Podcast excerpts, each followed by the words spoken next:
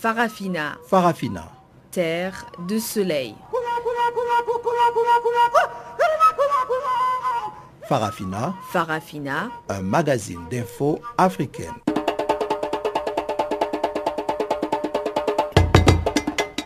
Présentation Pamela Kumba. Bonjour à tous et merci d'honorer ce nouveau rendez-vous avec Farafina, votre magazine des actualités en français. Nous émettons depuis Johannesburg, le poumon économique sud-africain. Ibrahim Revelino assure la mise en onde de ce magazine des actualités en français, dont voici les titres. 11 avril 2011, 11 avril 2017, cela fait six ans jour pour jour que s'effondrait le régime Bagbo. Au Tchad, l'ex-ministre et candidat du Parti pour les libertés et le développement à la présidentielle de 2016, Dr Mahamat Ahmad Alabo, s'est vu confisquer ses effets personnels par les services de sécurité. Et puis on parlera aussi du procès contre les ADF en République démocratique du Congo, où le ministre public a requis 10 ans de prison et la peine capitale contre deux officiers. Voilà donc pour les titres, on en parle en détail après ce bulletin des informations de Guillaume Cabissoso.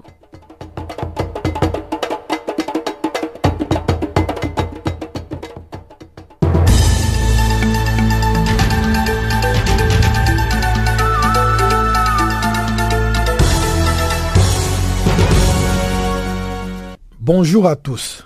Au Burkina Faso, la haute cour de justice va statuer sur le dossier de l'insurrection populaire le jeudi prochain dans la salle d'audience du tribunal de grande instance de Ouagadougou. Les membres du dernier gouvernement du Premier ministre Bayon Luc Adolphe Tiao, y compris Blaise Compaoré en tant que ministre de la Défense nationale et des anciens combattants, sont poursuivis pour complicité d'homicide volontaire et coups et blessures volontaires en raison de leur participation au Conseil extraordinaire des ministres du 29 octobre 2014.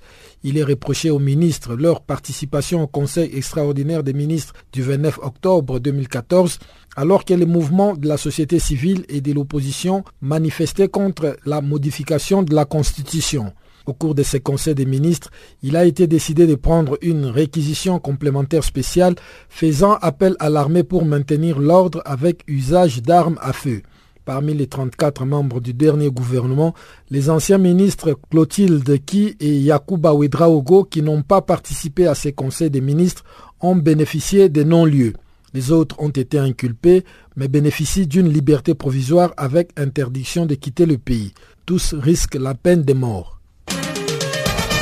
Au Soudan du Sud, une vingtaine de morts, des blessés et des dégâts matériels importants, c'est le bilan avancé par l'ONU lors des combats meurtriers qui ont éclaté lundi à Waou, deuxième ville de ce pays. Ces combats ont débuté samedi entre forces loyales au gouvernement et rebelles à l'extérieur de Waou, dans des zones ayant changé plusieurs fois de main depuis le début du conflit en 2013. Ils se sont étendus lundi à la ville elle-même tenue par les forces fidèles au président Salva Kiir depuis le début de la guerre civile. Parmi les 2000 à 3000 personnes qui ont fui les combats pour rejoindre un camp des déplacés de Waou, certains ont rejoint un camp des déplacés de l'ONU avant de rapporter que les soldats de la SPLA, c'est-à-dire l'armée gouvernementale, sont entrés dans des zones résidentielles où ils ont tiré et visé certains groupes de personnes. Le chef de l'état-major sud-soudanais, le général Paul Malang, s'est rendu à Waou vendredi, selon certains, pour remonter le moral des troupes gouvernementales principalement constituées de Dinka. Le porte-parole adjoint de la SPLA, le colonel Santo Domik, a affirmé que les zones peuplées par de nombreux civils étaient utilisées par les rebelles comme couverture. Au Niger, au moins 57 combattants de Boko Haram ont été tués dimanche soir au cours des violents combats avec l'armée nigérienne près de Gouskerou dans le sud-ouest du pays. Les assaillants venus en grand nombre à moto puis en voiture étaient manifestement bien formés, mais la puissance de la riposte des militaires nigérians les a contraints à battre en retraite vers le Nigeria. L'armée a saisi d'importantes quantités d'armes et de munitions et trois véhicules des assaillants. Un des véhicules équipés d'une puissante mitrailleuse avait été volé par les djihadistes pendant une attaque en juin 2016 contre l'armée dans la localité de Bosso. La région de Difa abrite plus de 300 000 réfugiés déplacés, dont des milliers sont accueillis par des familles déjà très pauvres, selon l'ONU qui demande à la communauté internationale d'accroître son soutien financier. Depuis décembre dernier, 130 combattants nigérians de Boko Haram ont déposé les armes et se sont rendus aux autorités nigériennes. Au Nigeria, la police a annoncé mardi l'enlèvement de deux étrangers exerçant dans une entreprise de construction dans le sud du pays. Deux ressortissants turcs ont été kidnappés dimanche par des inconnus dans leur chambre d'hôtel dans la ville de Ket située dans le delta du Niger. Les deux hommes travaillent pour une entreprise de construction dans la zone du gouvernement local d'Ona, a indiqué le porte-parole de la police. Aucun groupe n'a pour l'instant revendiqué le kidnapping. Les enlèvements d'étrangers sont monnaie courante dans le sud du Nigeria où des ravisseurs exigent la plupart du temps le paiement d'une rançon pour la libération des otages. En mars dernier, sept marins russes et un huitième des nationalités ukrainiennes, membres de l'équipage d'un cargo, avaient été libérés un mois après leur enlèvement par des pirates dans les eaux nigérianes. En international, le secrétaire d'État américain arrive en Russie ce mardi. Le climat s'est tendu entre Washington et Moscou ces derniers jours avec les frappes américaines en Syrie et les déclarations très dures de l'administration Trump sur ces dossiers. Rex Tillerson ne sera pas reçu mercredi par Vladimir Poutine comme c'était prévu. Moscou a estimé que les frappes américaines en Syrie traduisaient une absence totale de volonté de coopération de la part de Washington. Les ministères américains de la Défense affirmaient lundi avoir détruit ou endommagé d'importants stocks de munitions et de carburants et 20% des capacités aériennes de la flotte syrienne.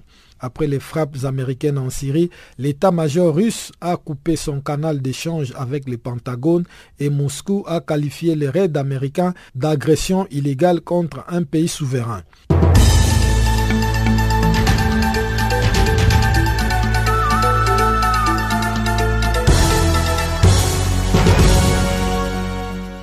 11 avril 2011, 11 avril 2017, il y a six ans, jour pour jour, que s'écroulait le Front populaire ivoirien de Laurent Gbagbo.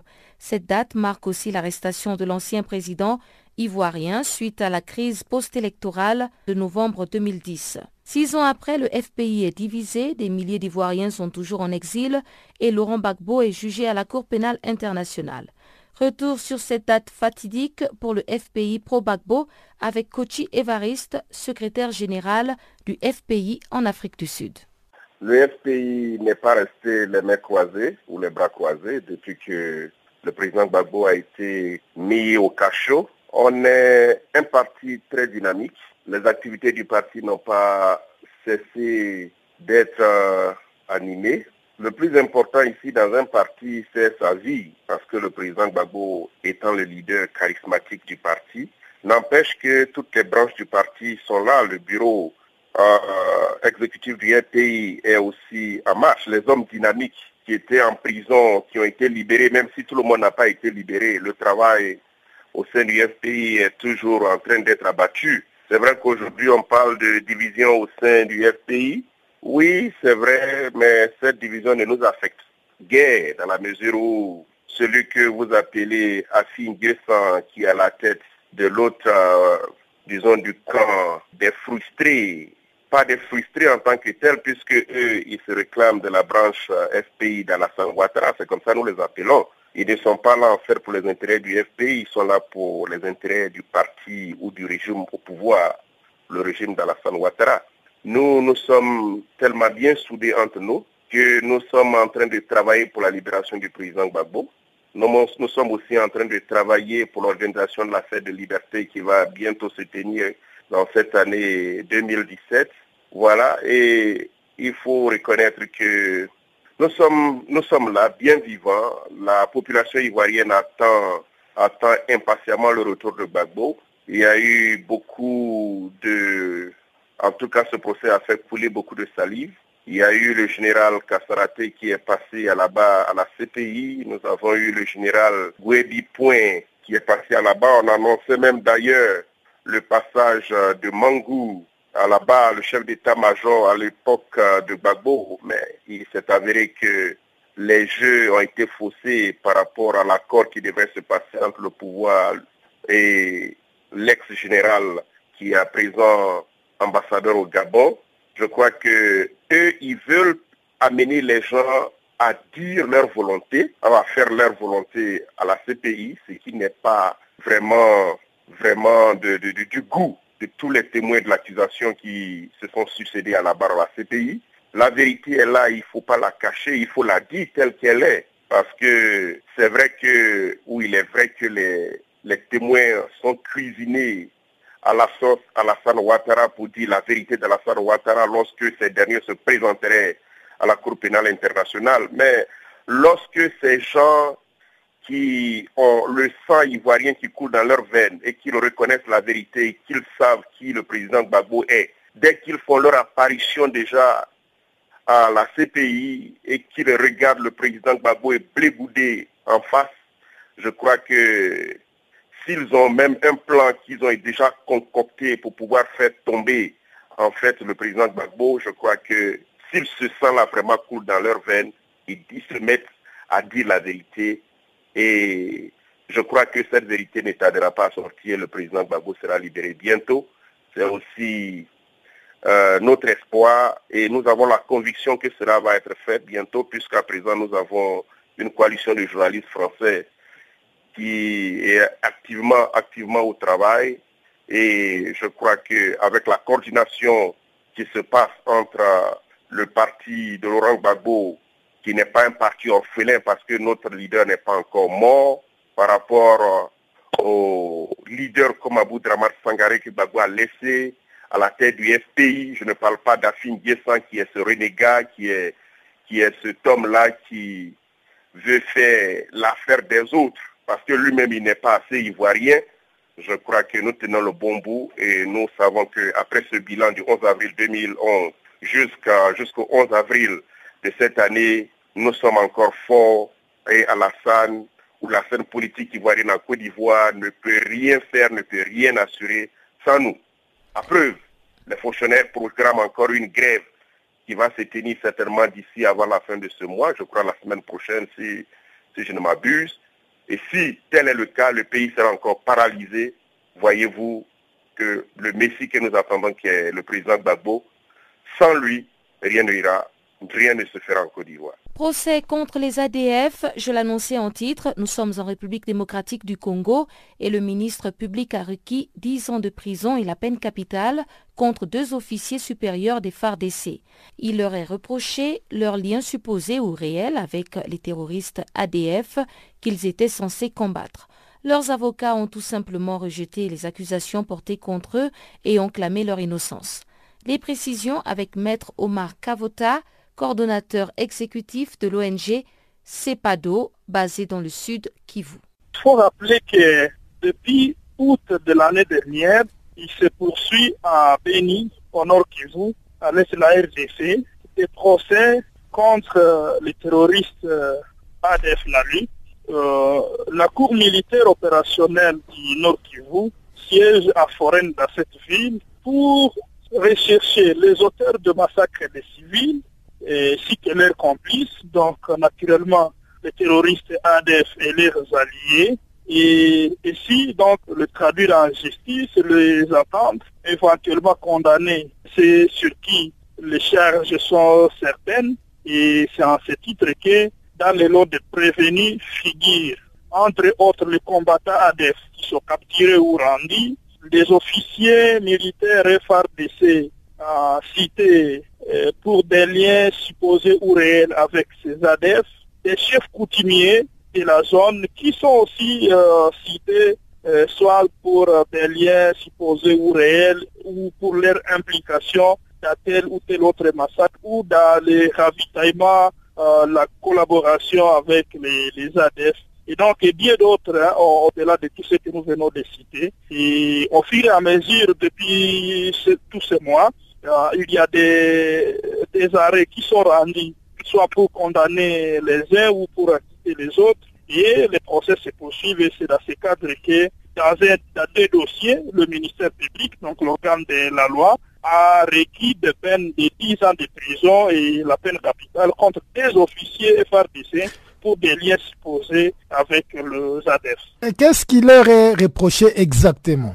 Il est reproché à l'un des officiers d'avoir, en tant que commandant régiment de Forces armées de la République démocratique du Congo, d'avoir eu des contacts avec un commandant ADF sans l'autorisation de sa hiérarchie. Donc, euh, à celui-là, on reproche la violation des consignes, quand bien même euh, il, il nie à bloc toutes les accusations contre lui.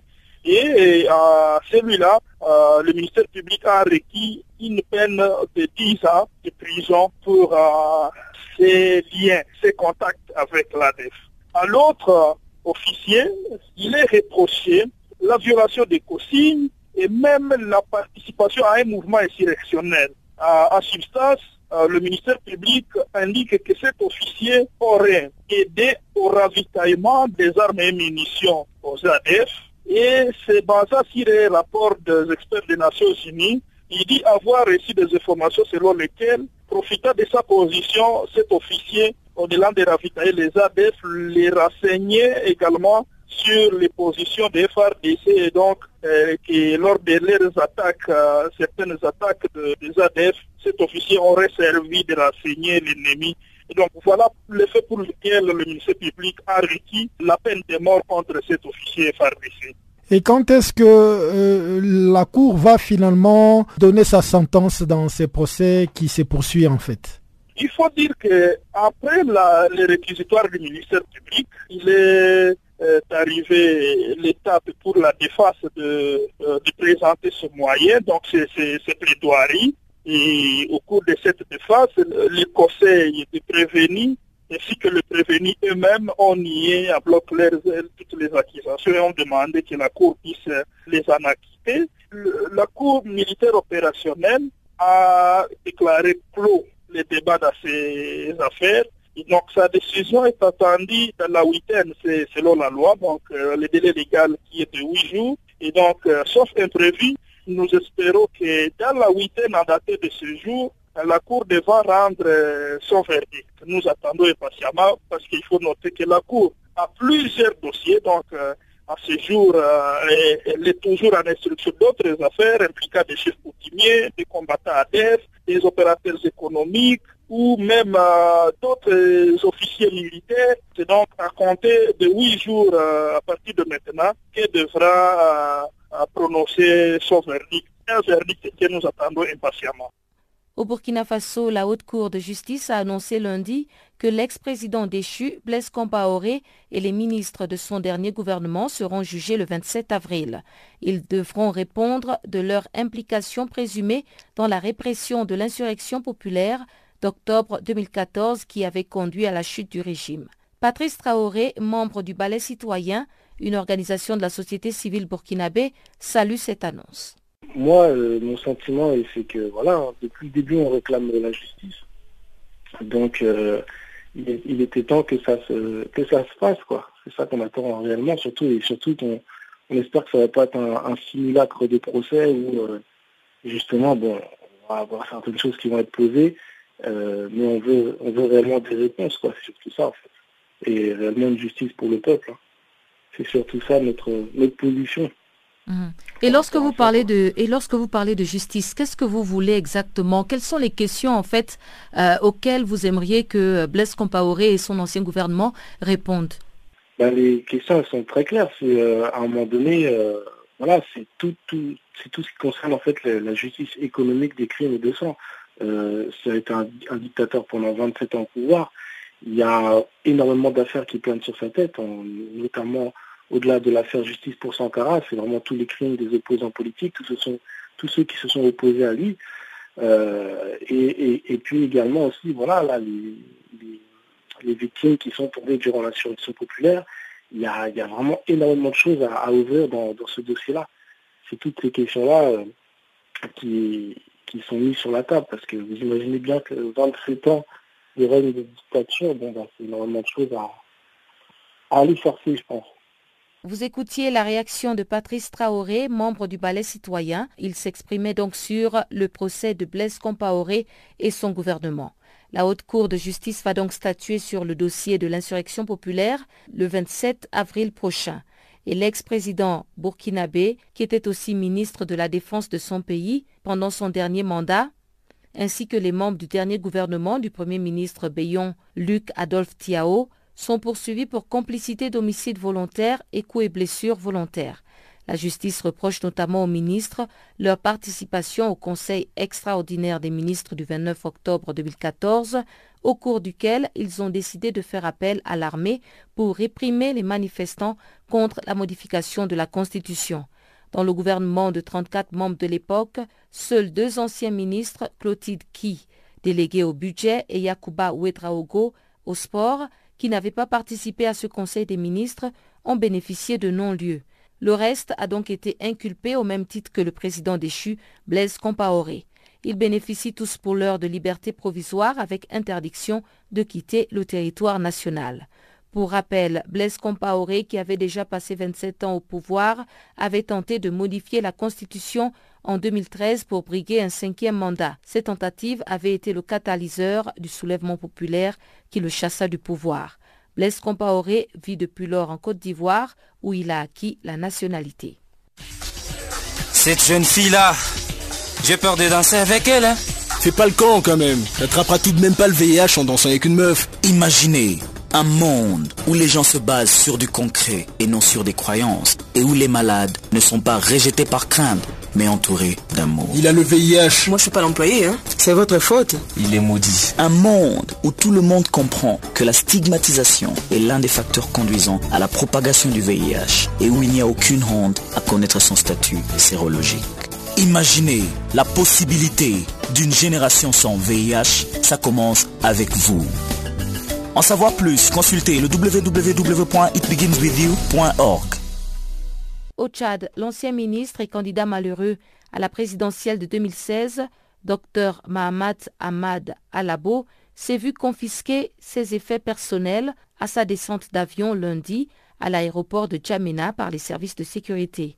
Le secrétaire général du PLD, Parti pour les libertés et le développement, et qui est également le coordinateur du FONAC, était de retour d'un voyage lorsque les agents de l'ANS se sont violemment livrés sur lui avant de l'arracher ses effets personnels. Voici donc le témoignage de Mahamad Ahmad Alabo, recueilli par Guillaume Kabissoso. Oui, en effet, j'ai rentré de mission et donc euh, naturellement il y a des manifestes des passagers et les services de renseignement avaient le document en main et j'étais sur la liste des passagers qui arrivaient.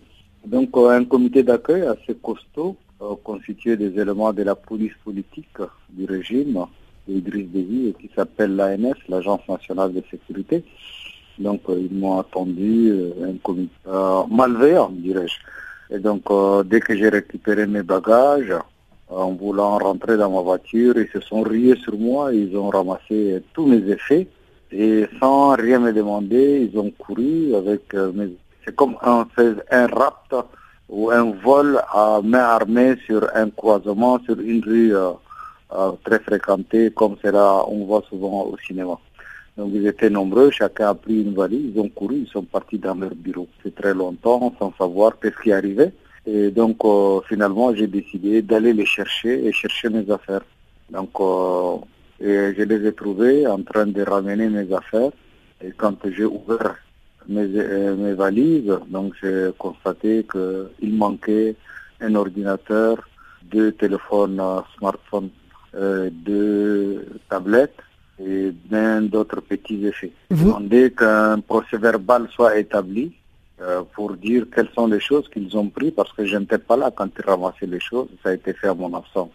Ils ont refusé catégoriquement d'établir un procès verbal et ils m'ont dit que eux ils n'ont reçu que les ordres venant de très haut et ils ont exécuté les instructions et les ordres qu'ils ont reçus et ils n'avaient pas à me euh, donner un quelconque procès verbal. Et ils vous ont dit les raisons pour lesquelles euh, ils ont tout de même confisqué vos biens Aucune raison, aucun mandat, aucune raison, aucune. la forme la plus achevée de la dictature, du comportement dictatorial d'une police politique. L'institution de la République du Tchad considère que les informations personnelles et les biens euh, ne sont, sont, sont inaccessibles à quelqu'un d'autre.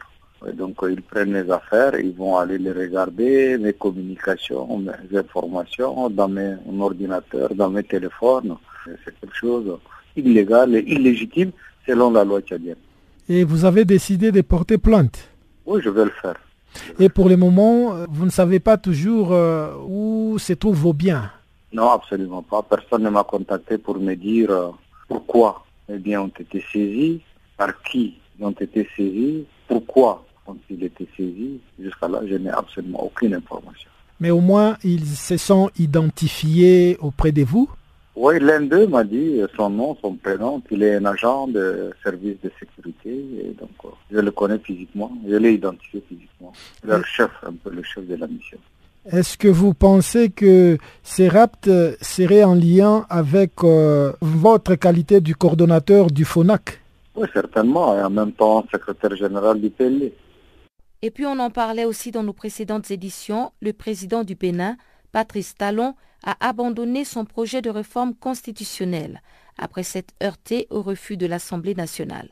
Je vous propose de suivre la réaction du président du syndicat des magistrats du Bénin, Michel Adjaka, qui pense que l'abandon de Patrice Talon n'est qu'une conséquence directe de son manque d'humilité et une victoire pour la constitution béninoise. Ce n'est pas une affaire d'être content ou pas, c'est un combat pour le respect des textes que notre pays a adoptés. Mais est-ce que vous vous attendiez à ce qu'il puisse décider d'abandonner ce projet au vu des multiples contestations? Euh, il a abandonné parce qu'il n'a pas d'autre choix. Il y a beaucoup de présidents qui ont démontré qu'ils sont prêts à tout, même à passer au-delà de l'Assemblée ou bien de, de, de, leurs propres partisans. Donc, euh, je pense même que la semaine dernière déjà, il y avait des rumeurs d'un potentiel référendum que le président allait organiser afin de pouvoir euh, forcer ce projet de réforme. Il, n'a pas clairement dit qu'il est au référendum. Mais le ministre de la Justice a laissé clairement entendre euh, sur les réseaux sociaux que si le texte ne passait pas à l'Assemblée nationale, qui a la possibilité de l'amender, le risque est grand que le, le chef de l'État convoque un référendum et qu'il euh, soumet au peuple le texte initial avec euh, les, mesures ou les dispositions euh, attentatoires à l'indépendance du pouvoir judiciaire et à l'indépendance de la démocratie. Et donc, il nous sensibilisait à accompagner l'Assemblée nationale dans la logique de la prise en considération et de, du vote du projet sans que on soit obligé d'aller au référendum peut-être on a dit que pour eux-mêmes, le référendum est dangereux pour le peuple béninois parce que le texte qu'ils ont proposé est un texte euh, extrêmement calamiteux et donc euh, qui ne pourrait pas être adopté en l'état. Donc, euh, c'est tout le projet qui est complètement abandonné ou bien c'est seulement quelques points qui causaient des mécontentements qui ont été abandonnés? C'est tout le projet qui a été éventré et donc rejeté par les 22 députés. Et dès lors que le président de la République n'a pas réussi la première étape à l'Assemblée nationale, c'est-à-dire l'étape de la recevabilité, que la Constitution qualifie d'étape de la prise en considération à la majorité des trois quarts des députés, dès lors que le président de la République n'a pas réussi cette première étape, le texte ne peut même pas être soumis à un référendum. Et donc, c'est sans issue. Le chef de l'État est dans une situation sans issue. Donc, il n'y a rien eu de bon. Il n'y a pas eu un article ou bien euh, une des réformes qui a séduit quand même euh, euh, les populations euh, béninoises. Rien d'intéressant, rien d'intéressant, parce que tout est lié. Donc, on peut parler d'un cuisant échec de Patrice Talon. C'est ce qu'on vient de, de retenir. Pour la suite, il comprendra désormais qu'il faut être humble. La fonction présidentielle s'exerce avec humilité c'est avec discussion et non avec opposition. C'est avec considération du peuple et non avec affrontement à l'égard des intérêts du peuple. Le, pouvoir du président de la République doit beaucoup plus euh, être exercé, doit beaucoup plus euh, privilégier l'intérêt général au lieu les intérêts partisans, de mettre au-dessus de l'intérêt général, les intérêts partisans, des intérêts euh, planiques. Alors, mais qu'est-ce qui n'a pas marché? Est-ce que c'est dans sa stratégie de communication ou bien, euh, comme vous l'avez un peu mentionné, son, manque d'humilité? Euh, Le président de la République a un déficit euh, au niveau de la méthode. La méthode du chef de l'État ne rassemble pas. Elle divise plus qu'elle ne rassemble. Quand le chef d'État lui m'a dit, je pense à moi-même, je pense à moi-même, je pense d'abord à moi-même. C'était à l'antipode du sentiment qui le condamne à privilégier l'intérêt général. Effectivement, on a, tout le peuple a vu, tout le peuple a vu que c'est un président qui évolue euh, dans l'isolement. 65% des Béninois, en tout cas des électeurs, l'ont euh, accepté euh, pour qu'il soit le président de la République en 2016. Cela n'est pas un blanc-seing pour brutaliser les intérêts du peuple béninois. Cela n'est pas un blanc-seing pour conduire les réformes qui ne rencontrent pas l'adhésion de force vive. Le Bénin a un peuple spécial qui ne donne, qui ne donne jamais de blanc-seing. Donc, comment va se passer euh, sa gouvernance pour la suite? Vous pensez que le peuple est encore prêt à lui accorder euh, une confiance euh, absolue après cet échec? Tout est possible. Tout est possible. Il un chef de l'État de jouer maintenant le jeu. Il privilégier l'intérêt général dans ces prises de décision. Si, pendant les quatre ans qui lui restent, on constate que le chef d'État a beaucoup travaillé pour euh, soigner son image, pour revoir sa gouvernance, mettre au cœur de son action euh, l'intérêt général, vous allez voir que le peuple euh, va changer de position et l'adoptera à nouveau. Et sans plus tarder, nous entrons en plein cœur de la deuxième partie de ce magazine des actualités en français avec Chanceline Louraquois qui nous présente le bulletin économique du jour.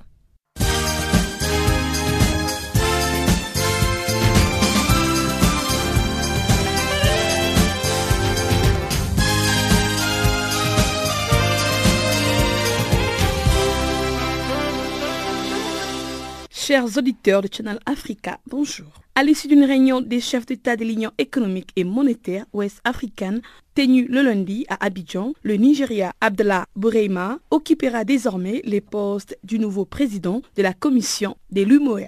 Jusque-là, commissaire de politiques économiques et de la fiscalité de l'institution, le Nigérien Abdallah Boureima prend donc la tête de l'organisation après plusieurs mois d'intérim du fait des tiraillements entre Niamey et Dakar. Rappelons qu'il avait déjà occupé les postes de commissaire en charge du développement social et culturel en 2011.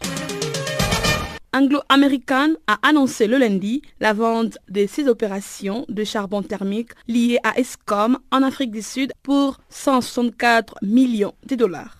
Cette transaction a été soumise à des conditions préalables habituelles et devrait se terminer d'ici la fin de l'année en cours. Selon le chef de l'exécutif d'Anglo-Americana, Mark Cutifani, cette transaction fait partie de leur engagement continu à remodeler et à améliorer leur portefeuille d'actifs mondial. En outre, les actions seront cédées à une filiale en propriété exclusive de Ceriti, une société détenue majoritairement par des Sud-Africains est dirigé par une équipe de gestion ayant une vaste expérience de l'exploitation et du développement de grandes mines de charbon en Afrique du Sud. Pour rappel, en 2015, Anglo-American a été frappé par une chute des prix des produits des bases. C'est ce qui l'a poussé à lancer une révision globale pour réduire son portefeuille et se concentrer sur les diamants, les platines et les cuivres la Société nationale pour la recherche, la production, le transport, la transformation et la commercialisation des hydrocarbures, Sonatrach et Total ont procédé le lundi à la signature d'un accord. Cet accord vise à consolider le partenariat existant entre les deux compagnies et vise également à élargir la coopération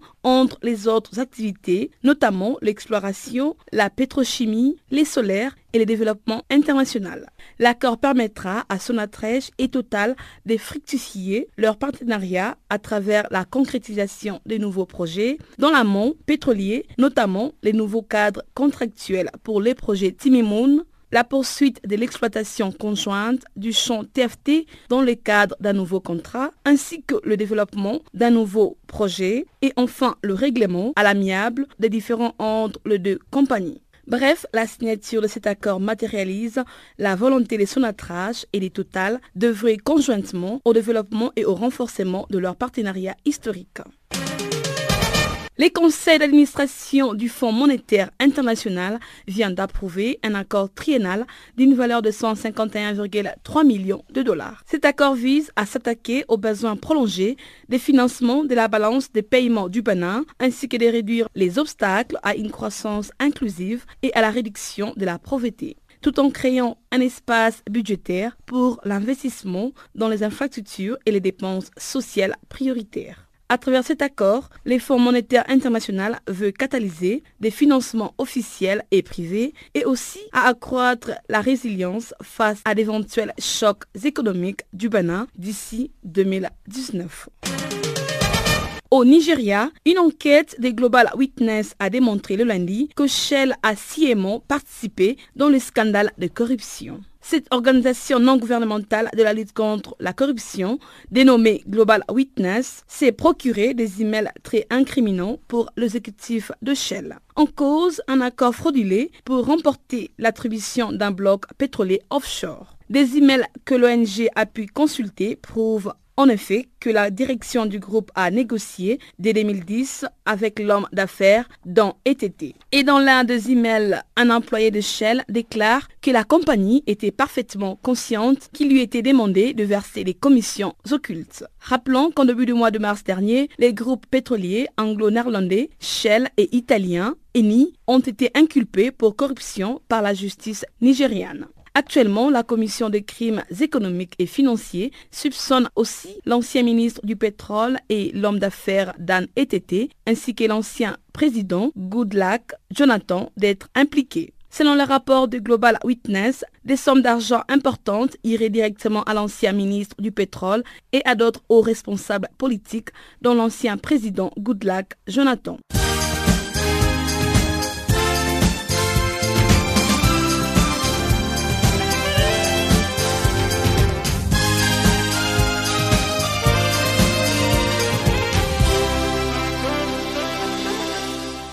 Au Soudan du Sud, une vingtaine de morts, plusieurs blessés et des dégâts matériels importants, c'est le bilan avancé par l'ONU après des combats meurtriers qui ont éclaté lundi à Waou, deuxième ville de ce pays en guerre. Guillaume Cabissoso nous en parle. Des sources concordantes, des affrontements ayant débuté durant le week-end à l'extérieur de Waou, dans des zones ayant changé plusieurs fois de main, se sont étendus lundi à la ville elle-même tenue par les forces fidèles au président Salva Kiir depuis le début de la guerre civile en 2013. La mission de l'ONU au Soudan du Sud, la MINUS, a organisé deux patrouilles dans Waou lundi et a rapporté avoir vu le corps de 16 civils dans un hôpital. Il y avait également 10 personnes blessées. Si les combats impliquent principalement les forces fidèles au président Salva Kiir à celles du chef rebelle Riek Machar, des habitants décrivent de meurtres ciblés contre des civils commis par des forces gouvernementales principalement constituées des membres de l'ethnie Dinka. Certaines des victimes ont été tuées parce qu'elles sont soupçonnées de soutenir les rebelles, a déclaré un habitant de Waou faisant état de 18 morts. Des victimes appartiennent à des ethnies de la région Jure et Balanda, dont les milices ont rejoint les rebelles de Riek Machar, un nueur. Un autre habitant a indiqué sous couvert de l'anonymat avoir retrouvé son frère étendu dans son propre sang et dit avoir compté cinq cadavres en plus de celui de son frère. Rebelles et forces gouvernementales ont donné des versions et des bilans différents des combats, impossibles à vérifier des sources indépendantes. Les rebelles ont affirmé dans un communiqué avoir mené une embuscade dimanche contre l'armée gouvernementale à l'extérieur de Waou, une version corroborée par la MINUS. Ils disent avoir alors tué 35 membres de la SPLA et perdu deux combattants.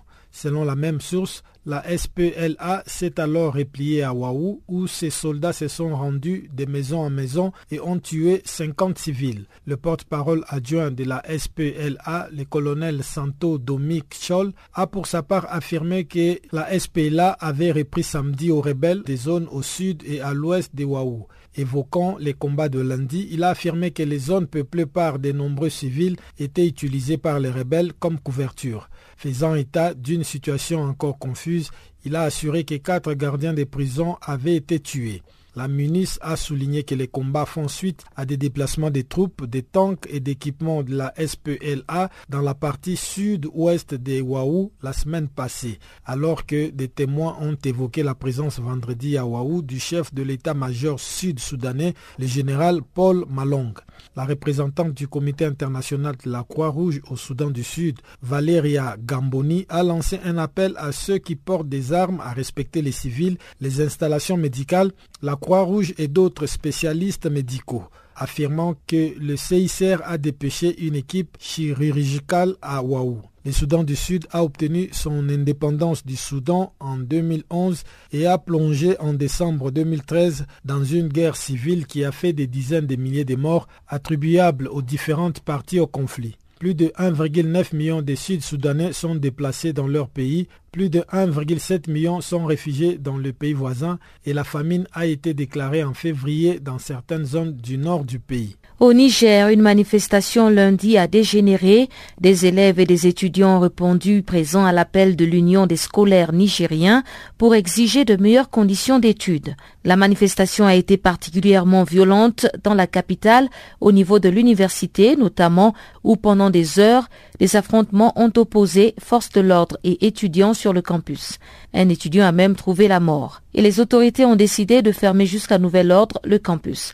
Le point dans ce reportage de notre correspondant Abdul Razak Idrissa. Le bilan de ces événements, selon l'Union des scolaires nigériens, est d'un étudiant mort des suites de ses blessures, d'autres décès probables qu'il cherche à vérifier, une centaine d'élèves étudiants arrêtés. Le campus est enfermé jusqu'à nouvel ordre sur décision du ministre des Enseignements supérieurs. Beaucoup d'étudiants sont dans les rues ne sachant pas où aller. On n'a pas le choix. Ils nous ont dit de quitter euh, la cité. Là, on ne sait pas quand, est-ce qu'on va revenir vraiment. Mais on va aller dans la ville voir euh, chez les tontons là, comme ça, voir euh, là où on peut un peu se loger. Après, on dit de quitter la cité, de libérer jusqu'au nouvel ordre. Ce sont nos frères, nos grands frères, nos parents qui sont là en train de nous massacrer. C'est un sentiment pathétique qui m'anime personnellement.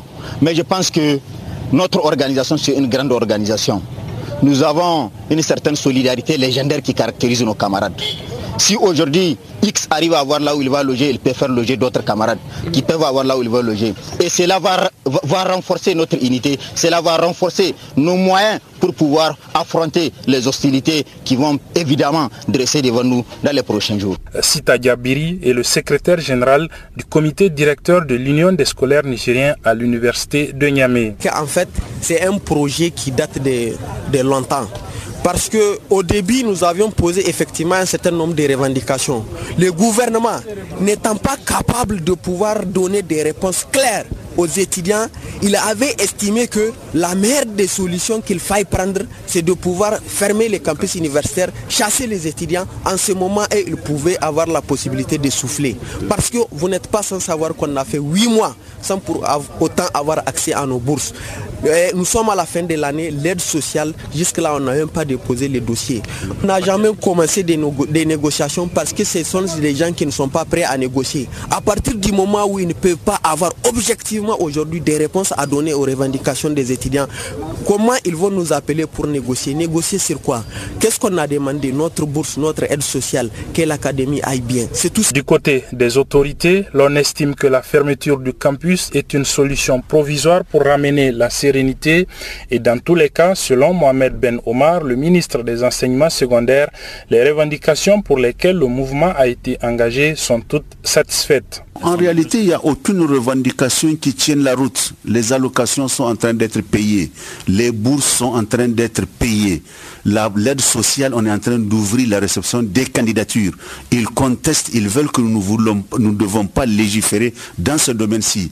Or, l'argent public, on dit comment tu le gagnes, comment tu dois le perdre. De par le passé, l'aide sociale a été octroyée sur la base d'aucun texte pratiquement qui mettent un certain nombre de balises, un certain nombre de conditions. On ne peut pas être indéfiniment étudiant. On ne peut pas être indéfiniment titulaire d'une bourse. Voilà les conditions dans lesquelles on doit jouer de la bourse, mais il faut comprendre les conditions dans lesquelles on doit la perdre. C'est le travail.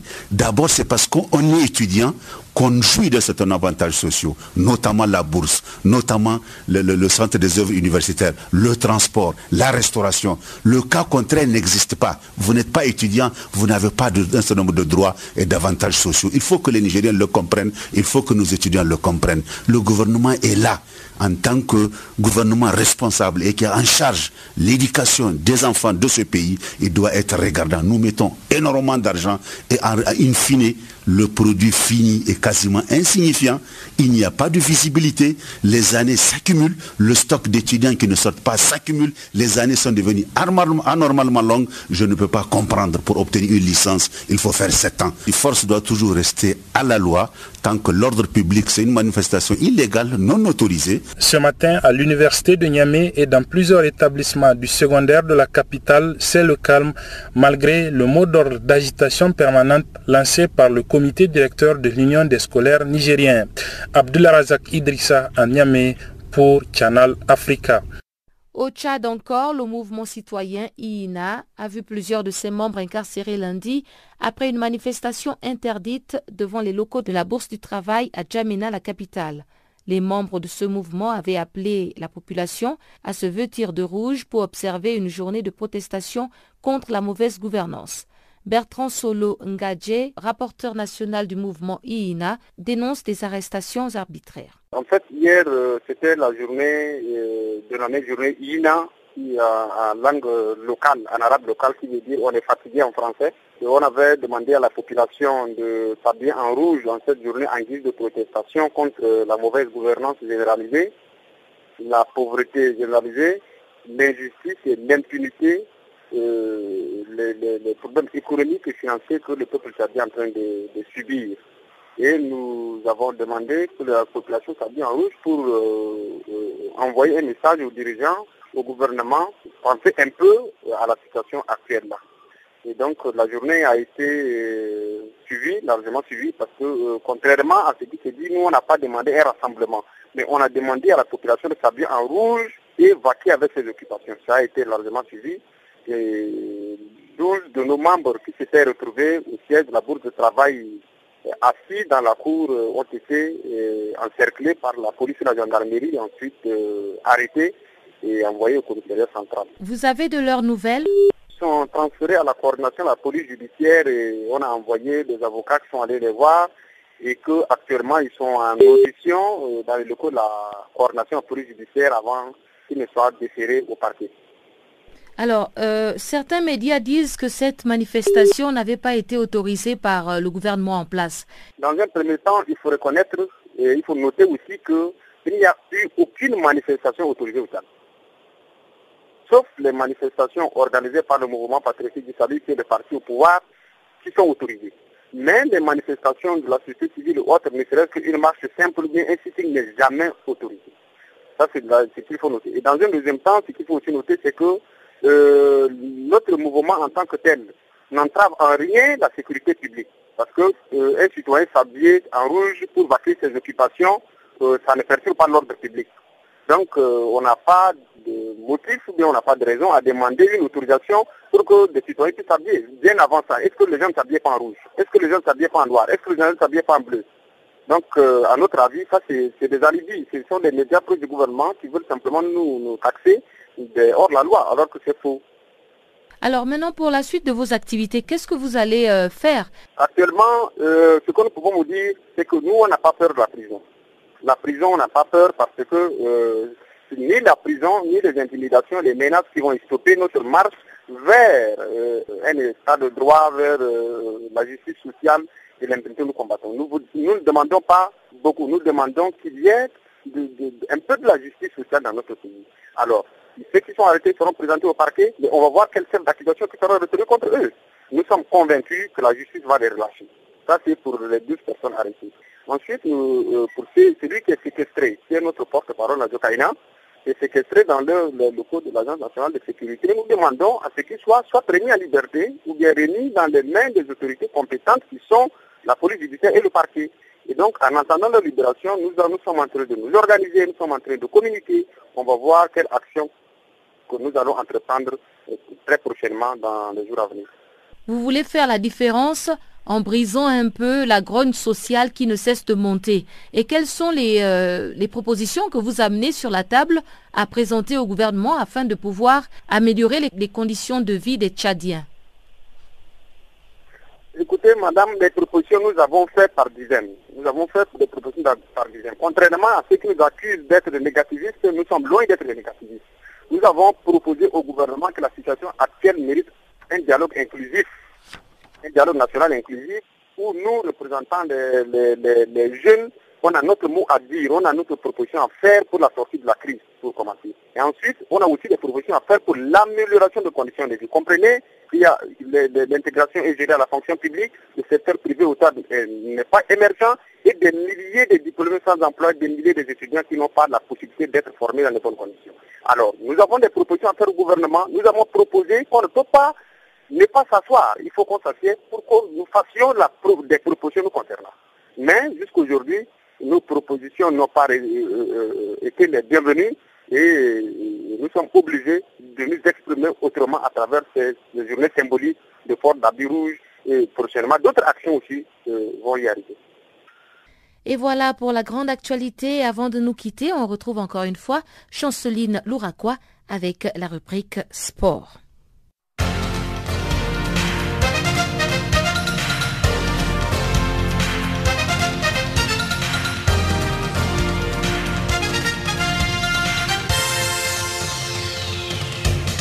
Chers auditeurs du Channel Africa, bonjour. Les Togo lancent ce mardi la 26e édition du Tour cycliste international à Lomé. Ce premier coup de pédale sera donné sur une distance de 1285 km, dont 636 km des courses. Cette compétition regroupe les équipes venues du Bénin, du Mali, du Ghana, du Niger, du Nigeria, du Burkina Faso, de la Côte d'Ivoire, de la République démocratique du Congo, de la France, des Pays-Bas et de la Belgique. Selon le comité d'organisation, toutes les équipes ont déjà confirmé leur participation. Les Togo, quant à lui, va présenter des équipes, à savoir l'équipe A et B. Le président de la Fédération togolaise de la discipline, Dieudonné Gagou, a indiqué que cette fois-ci, sur les six étapes, son pays en aura quatre. Le budget total alloué à l'organisation est estimé à 100 millions de francs CFA. Au moins 5 760 000 francs CFA seront dans la cagnotte tout au long du tour. Le programme du Tour se présente de cette manière. La première étape va débuter ce mardi de Lomé jusqu'à Dani sur une longueur de 151 km. La deuxième étape s'organisera le mercredi à partir de Sokodé jusqu'à Nyamtougou sur une distance de 105 km. La troisième étape est prévue de Kanté jusqu'à Kara le jeudi 13 avril prochain sur une distance de 108 km. La quatrième étape sera le vendredi 14 avril de Kara jusqu'à Chamba sur une distance de 108 km. Le 15 avril prochain, ce sera le tour de la cinquième étape qui va commencer de Chamba à Blita sur une distance de 124 km. Et enfin, le dimanche 16 avril, le tour va débuter de Lomé à Lomé sur une distance de 80 km. L'attribution de l'organisation de la Coupe d'Afrique des Nations 2021 à la Côte d'Ivoire est remise en cause par les conseils des associations de football en Afrique australe. Dans ses propos, le président des associations de football en Afrique australe, Philippe Chinyangwa, a souhaité qu'une lumière soit faite sur l'attribution ainsi que celle de Cannes 2019 au Cameroun et de 2023 en Guinée-Conakry. Il déclare, je cite, Ces attributions ont été attribuées de manière brutale et politique au bénéfice d'une région. L'Afrique est notre continent. Fin de citation. Dans ces conditions, il remet en question le statu quo, la localisation de tous les intérêts dans une région. Concernant certaines compétitions qui ont été attribuées, l'association de football en Afrique australe entend protester à tel point qu'une commission d'enquête doit être mise en place. Rappelons qu'en 2014, les Coupes d'Afrique des Nations 2019, 2021 et 2023 ont été attribuées au Cameroun, la Côte d'Ivoire et la Guinée. À l'image de l'expérimenté burkinabé Aristide Bansé, un autre burkinabé a signé le lundi un nouveau contrat à la SEC Mimosa. Il s'appelle Paul Koulibaly. Ce dernier a signé avec le jaune et noir. C'est un nouveau contrat qui court jusqu'en fin de saison avec une option de deux ans. Paul Koulibaly a rejoint ainsi la colonie burkinabé de la SEC Mimosa, entre autres Hervé Kofi, Pognonio Yannick, Kwanda Suleiman et Aristide Bonsé. Rappelons que depuis son départ de Oroya, club de Guinée, Paul Koulibaly a toujours été son club. Le nouveau président de la Fédération algérienne de football, Keredine Zeti, a annoncé le lundi le changement d'organigramme de son club. Keredine Zeti a nommé Foudil Tikanouine au poste de directeur technique national de la Fédération algérienne de football, un poste qu'il avait déjà occupé dans le passé. Il succède à l'intérimaire Taoufik Korichi qui poursuivra ses activités à la Fédération algérienne de football dans le domaine de la formation. Après avoir emmagasiné de l'expérience en Allemagne, celui-ci avait déjà occupé ses fonctions entre 2006 et 2011. Passons à l'organisation du mondial de 2026. Les États-Unis, le Canada et le Mexique ont officialisé le lundi à New York leur candidature pour l'organisation du mondial 2026 des footballs. Le président de la Fédération américaine, Sunil Gulati, a également annoncé une candidature du Maroc pour cette même compétition. Signalant que le président de la Confédération africaine de football, Ahmad Ahmad, avait d'ailleurs soutenu le royaume chérifin dans cette démarche il y a une dizaine de jours. En somme, la Coupe du Monde 2026 se disputera à 48 pays et la décision finale pour l'attribution sera rendue d'ici le mois de mai 2020. La cinquième étape du Tour du Maroc 2017 continue ce mardi entre El Oisima et Nador sur une distance de 155 km. Les Biélorusses de Baku Cycling, c'est les nouveaux adjudés le lundi, l'étape 4.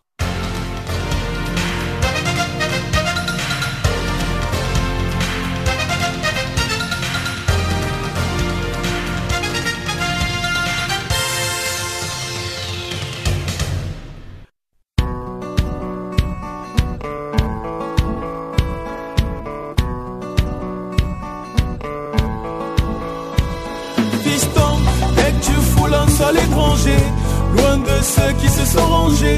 Le regard des tiens sur toi sont fixés. Tu deviens repère pour tous tes frais. Pour ton sortie tu dois tout oser À toi les duels faut pas faillir. La misère à l'entrée de toutes les frontières. Avec l'appel tu dois réussir.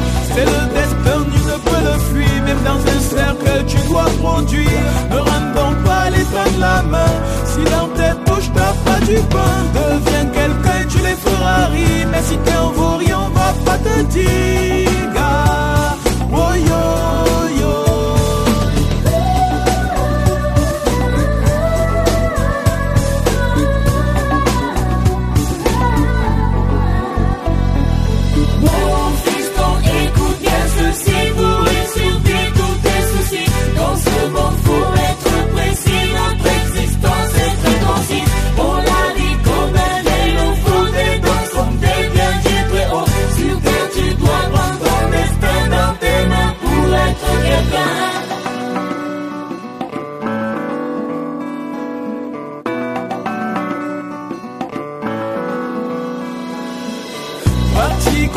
sans lendemain Comme un homme à la recherche de son destin Avec pour guide ton destin Tu gagneras ton l'assiette de tes mains. Personne ne te donnera du sein Tu mèneras pour être quelqu'un.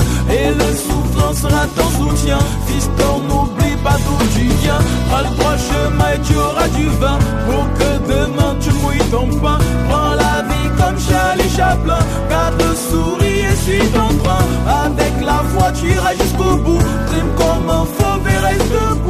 MG Hip Hop.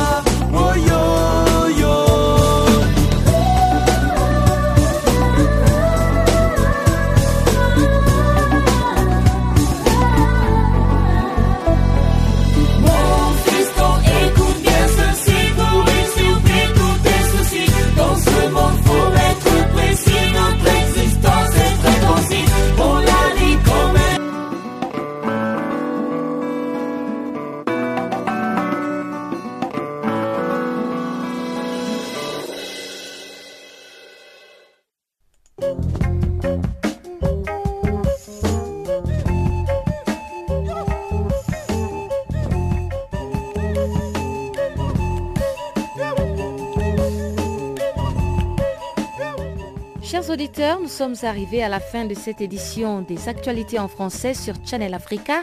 Encore une fois, merci d'avoir été des nôtres. Passez un excellent week-end chez vous.